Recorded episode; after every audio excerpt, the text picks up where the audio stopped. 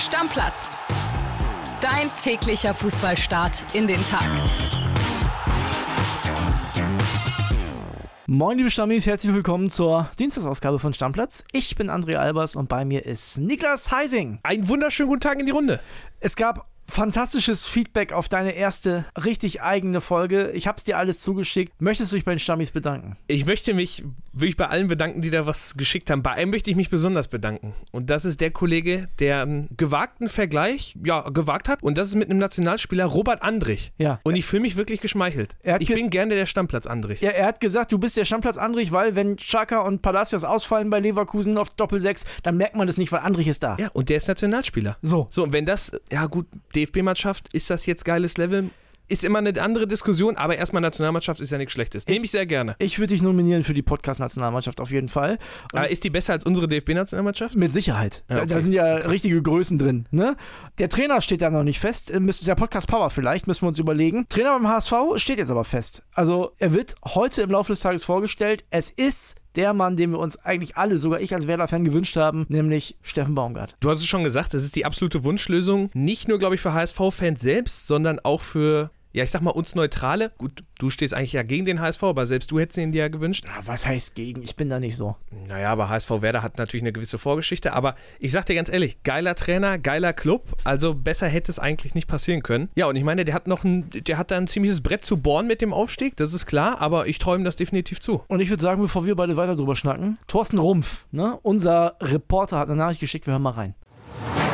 Jetzt ist er da, Steffen Baumgart beim Hamburger SV. Er wird heute vorgestellt, dann am Nachmittag seine erste Trainingseinheit leiten. Ja, sein großes Ziel ist, den HSV nach sechs Jahren endlich wieder in die Bundesliga zurückzuführen. Und in Hamburg glauben sie alle fest dran, dass ihm das gelingt.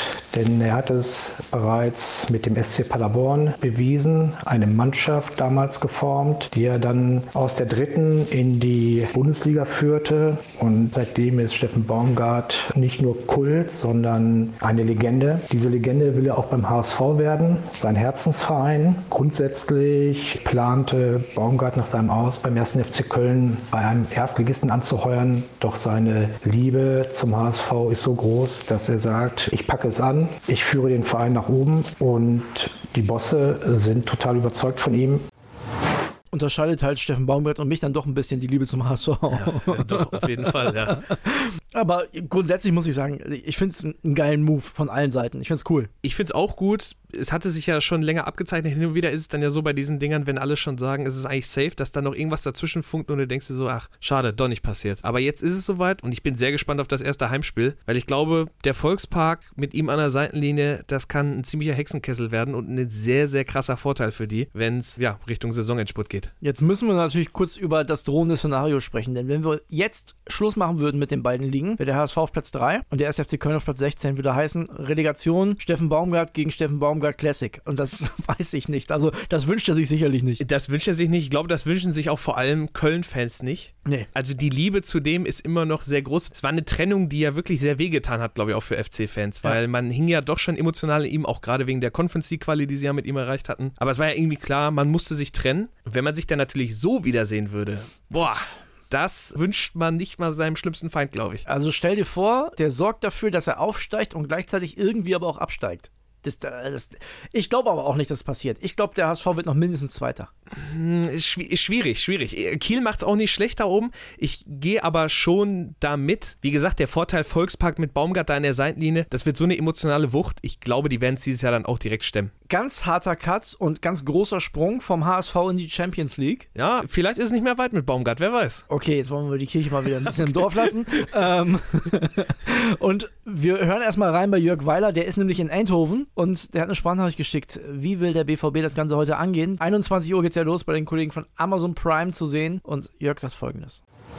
Borussia Dortmund vor dem schweren Auswärtsspiel bei PSV Eindhoven im Achtelfinale der Kracher in Holland.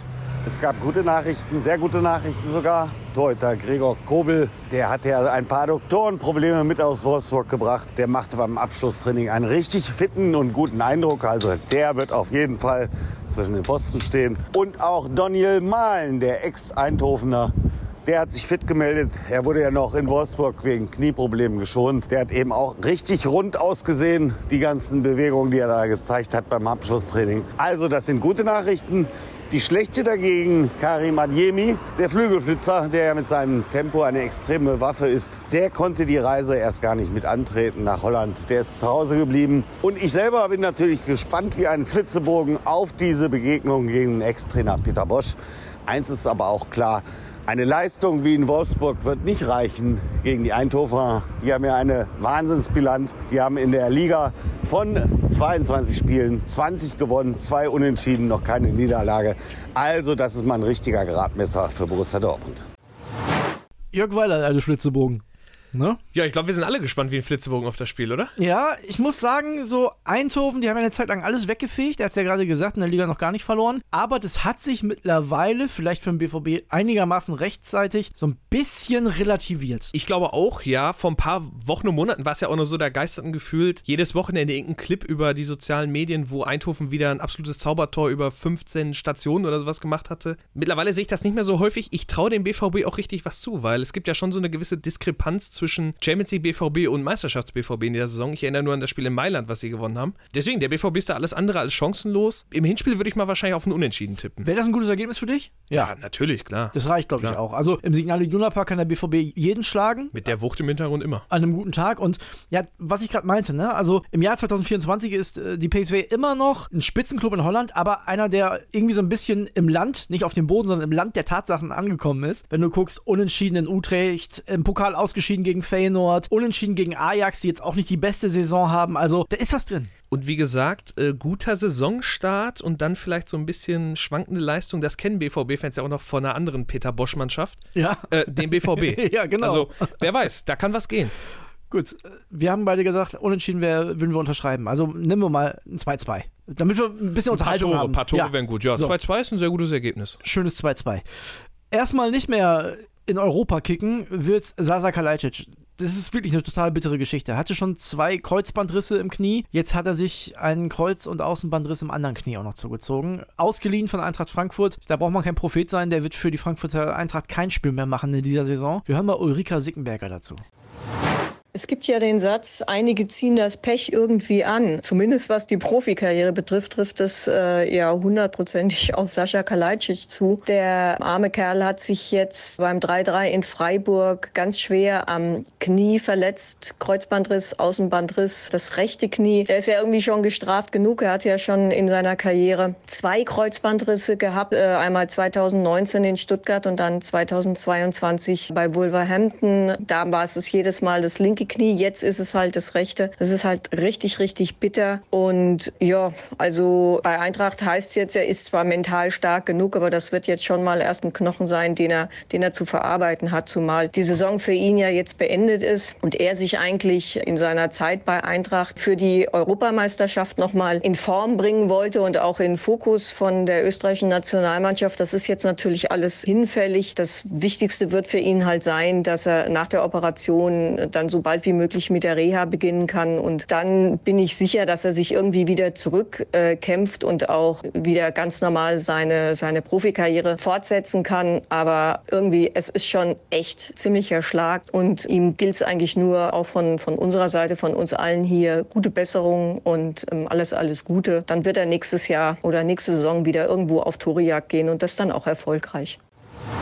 Ja, Niklas, ich hatte gerade gesagt, ausgeliehen von Eintracht Frankfurt, damit meine ich, dass Eintracht Frankfurt den ausgeliehen hat aus Wolverhampton, also von Wolverhampton. Das ist total die schwierige Situation mental, glaube ich, allein deswegen, weil du weißt, du bist jetzt gerade in Frankfurt, wirst da aber nie wieder für die Eintracht auflaufen, könntest eigentlich wieder zurück. Wie da die Zukunft ist, ist auch unklar. Wolltest dich fit machen, Ulrike hat es gesagt, für die EM. Die Österreicher, müssen wir auch mal drüber reden, auch richtig Verletzungspech. Auch David Alaba fällt ja aus, der Freiburger Lienhardt fällt noch aus. Ob der jetzt äh, bei der Europameisterschaft dabei sein kann, ist noch nicht klar, beziehungsweise ob er dann richtig fit ist. Das ist insgesamt alles total bitter. Ja, für Kalajdzic total. Also du sagst es ja auch. Ich meine, die Wolves haben den nicht umsonst auch abgegeben. Der sollte Ja. halt irgendwo Spielpraxis sammeln. Ja, unfassbar. Also da merkst du mal, wie schnell so eine Karriere halt einfach, ich will jetzt nicht sagen zugrunde gehen kann, dafür ist es noch zu früh, Ja. aber ich meine, es sind natürlich jetzt so viele Rückschläge in so kurzer Zeit für, für so einen talentierten Spieler eigentlich. Ich meine, wir können uns alle noch an die, an die letzte Saison in Stuttgart erinnern, wo er überragend gespielt hatte. Puh, ja, also wie Ulrika sagt, gute Besserung, alles Gute für die Zukunft und einfach mal eine Saison wieder gesund bleiben, weil dass der auf jeden Fall Knipser-Qualitäten hat. Ich glaube, das steht außer Frage.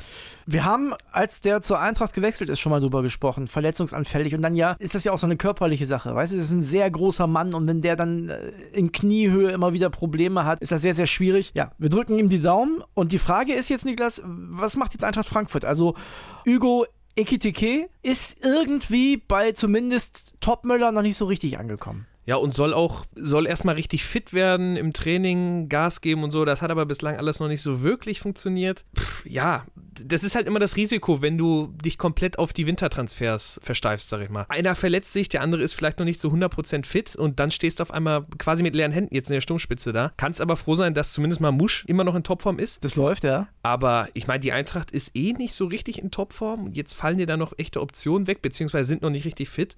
Also schwierige Phase für Frankfurt momentan. Apropos Eintracht Frankfurt. Ein Thema haben wir noch. Oliver Glasner hat sich in den letzten Tagen angedeutet, wechselt als Trainer zu Crystal Palace. Das ist eine Mannschaft, die steht in England im Abstiegskampf, also die stehen auch überm Strich, aber sind mitten im Abstiegskampf. Da habe ich ehrlicherweise mehr erwartet, was Oliver Glasner angeht. Also ich habe hier schon, glaube ich, schon ein paar Mal gesagt, sowas, Regal Bayern ist zu hoch. Also fand ich, fand ich zu groß. Aber alles, was darunter kommt, zumindest in der Bundesliga, hätte man sich schon irgendwie vorstellen können. Ja, ich meine, sein Name wurde auch immer wieder auf, auf eventuellen Dortmund-Listen, wurde der auch gehandelt, wo er mal eventuell als Nachfolger auch in Frage kam. Ich hoffe, er lässt sich wirklich finanziell sehr, sehr gut vergüten, weil es ist eigentlich ein Club, der unter seinem Level ist. Ich halte den für einen exzellenten Trainer. Ja, und du musst dann auch erstmal, das ist ja das Ding wie zum Beispiel auch bei Hasenhüttel, die Kurve wieder bekommen. Wenn du dann, der war bei Southampton zum Beispiel, seitdem auch nicht wieder aufgetaucht, wenn du dann Crystal Palace trainierst, trainiert hast und nicht zufällig mit denen irgendwie in den Europacup gekommen bist, dann musst du in diese Kategorie, in der du eigentlich warst, als Europa League-Siegertrainer. Dann bleibst du in der Sparte. Genau, musst du erstmal Ja. wieder reinkommen. Ja, das ist so. Deswegen, also auch da, ich kann mir vorstellen, das kann auch funktionieren. Ich meine, Crystal Palace ist kein untalentierter Kader. Das steht, glaube ich, außer Frage, auch mit den finanziellen Investments, die da getätigt wurden. Mal schauen, ob er aus denen auch so eine Mannschaft formen kann wie aus der Eintracht. Weil ich meine, er hat ja gezeigt, dass er aus recht wenig sehr viel machen kann. Aber da muss man auch so fair sein, in England äh, vor Crystal Palace und trotzdem nicht in europäischer Reichweite stehen so Mannschaften wie Newcastle, West Ham, Chelsea. Und die sind nicht dicht dran an Europa. Das musst du dir mal vorstellen. Ja, ich meine, über das Niveau der Premier League müssen wir nicht reden. Das ist was anderes als in der Bundesliga. Also von daher, gut, vielleicht wollte er unbedingt mal nach England, das weiß ich nicht. Aber eigentlich hätte ich auch gedacht, Oliver Glasner hat vielleicht noch andere Optionen. Also vor, vor ein paar Monaten hätten wir da, glaube ich, nicht mal drüber diskutiert. Da wäre gesagt worden, nein, Crystal Palace niemals, das macht er niemals. Aber so schnell kann das gehen in diesem Geschäft. Wir werden das im Auge behalten. Heute Abend gucken wir uns zusammen Champions League an und morgen sprechen wir natürlich drüber. Und dann wird es auch wieder um den deutschen Rekordmeister gehen. Ich werde den Namen jetzt nicht erwähnen. Ich hatte eine Garantie abgegeben, dass der Name des Clubs nicht erwähnt wird. Genau, aber Niklas Heising hat in der Stammplatz-Insta-Story gesagt, wir sprechen heute nicht über den deutschen Rekordmeister mit Namen. wir werden die Namen nicht erwähnen, dabei bleibe ich jetzt auch. Deswegen lass uns ganz schnell jetzt den Deckel drauf machen. Deckel ist drauf, also bis morgen mit dem FC. Wie auch immer. Ciao, ciao. Stammplatz. Dein täglicher Fußballstart in den Tag.